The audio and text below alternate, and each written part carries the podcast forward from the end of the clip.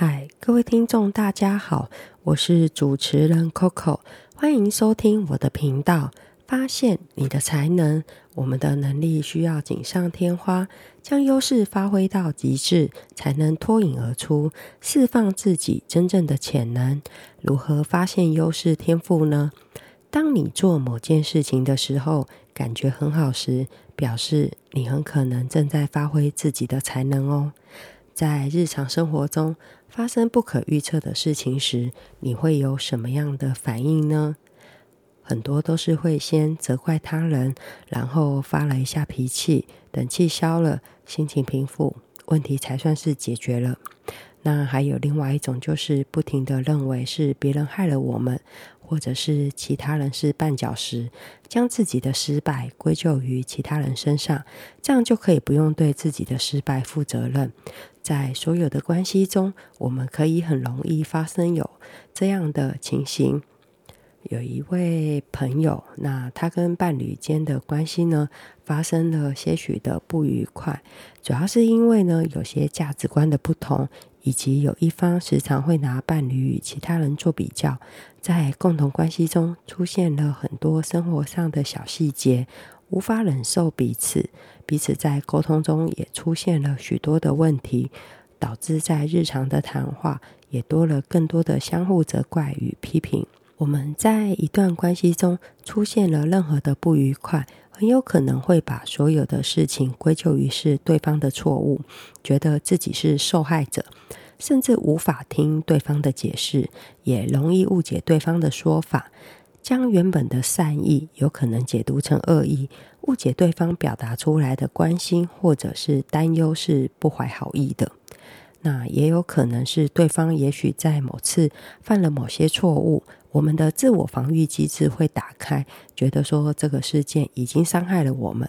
那在那之后呢，很有可能我们会因为第一次的印象而觉得对方就是这样的人。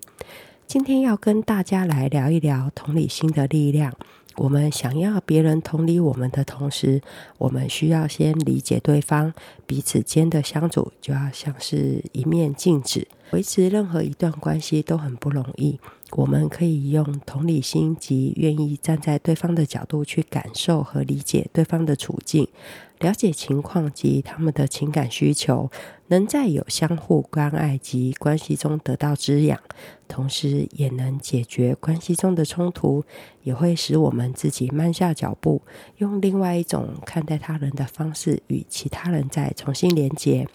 当你要表达同理心时，我们可以先诚实的面对自己，确认自己是真心想理解对方。那接下来，我们就可以耐心的聆听，确保你真正倾听对方，而给予对方足够的时间来说出他们的感受，不要急于打断或提出解决方案。在对方表达完感受后，可以用简短的语言来确认你理解了他们的感受与想法。例如，我能理解这对你来说一定很困难。再根据对方的需要，提供实际的支持和安慰。这可能是一句鼓励的话，给予实质性的帮助，或者是简单的陪伴。那避免批评和评判，而是要尊重对方的感受，表示对对方的情感是接纳和理解的。当我们能够了解别人的感受，透过他人的故事和经历，会让我们的思想更开阔。同理心需要慢慢的从周围的人际关系开始练习，从不同的角度开始看待新的世界。那我讲一下，就是呃，发生在我身上的小故事。在疫情期间呢，那刚好有尼泊尔的朋友就被迫停留在台湾，后来我们就相约一起到阳明山去爬山。在山上呢，就看到了很多的小昆虫及蝴蝶。后来有一只很漂亮的蝴蝶都停了下来。后来我就慢慢的靠近那只蝴蝶，我想要伸手去抓蝴蝶的时候，我的朋友突然阻止了我。他说不要抓，结果我的脑子出现了很多的问号，想说为什么不能抓？后来我就很纳闷，我就问他说为什么不能抓？他就告诉我说蝴蝶会痛。在那当下，我就又看着那只蝴蝶起飞了。我的脑子就开始不停地在思考他说的会痛。后来我就想一想，对，假如我是那只蝴蝶，我的感受也一定是会痛，就好像有人突然把我的脚抓住一样。蝴蝶应该是自由自在的飞，那我在我朋友身上看见了他很自然地展现出了他的同理心。我们每个人会遇到的状况都不一样。假如能用换位思考、感同身受，也许在生活当中就能少一点点不愉快。希望以上的分享能够帮助到你。我们在上集谈到了包容天赋，这集将一起来谈谈盖洛普优势测验建立关系中的体谅。具有体谅天赋的人，他们能够非常细腻地感知他人的情绪，并且能够感同身受。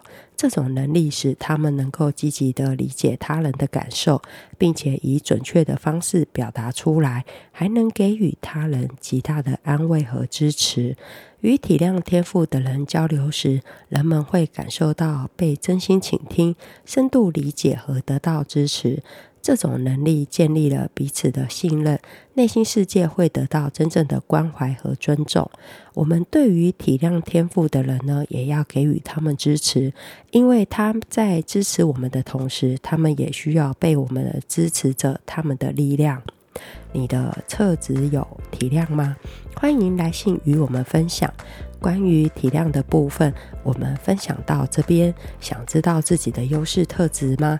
以及如何运用特质帮助自己？如果你厌倦了目前的生活，觉得未来茫然、担忧，工作上想转换跑道，人际关系困扰，想为自己开创出新的一片天，活出精彩。我是盖洛普的优势教练，也是 NLP 执行师，也完成了 PDP 员工发展咨询认证课程。欢迎上优势地图网站与我们预约您的专属教练，也欢迎来信与我们互动。今天就与大家分享到这里，敬请期待下集我们要谈的建立关系天赋适应。记得订阅、收藏、转发哦！谢谢你们的支持与收听，我们下次见。